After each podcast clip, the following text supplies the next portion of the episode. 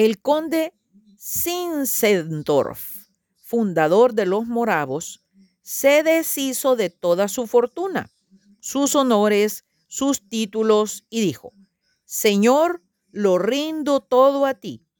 Poco después escribió lo siguiente, tengo solamente una pasión, es Dios y Dios solo. El mundo es el campo y el campo es el mundo.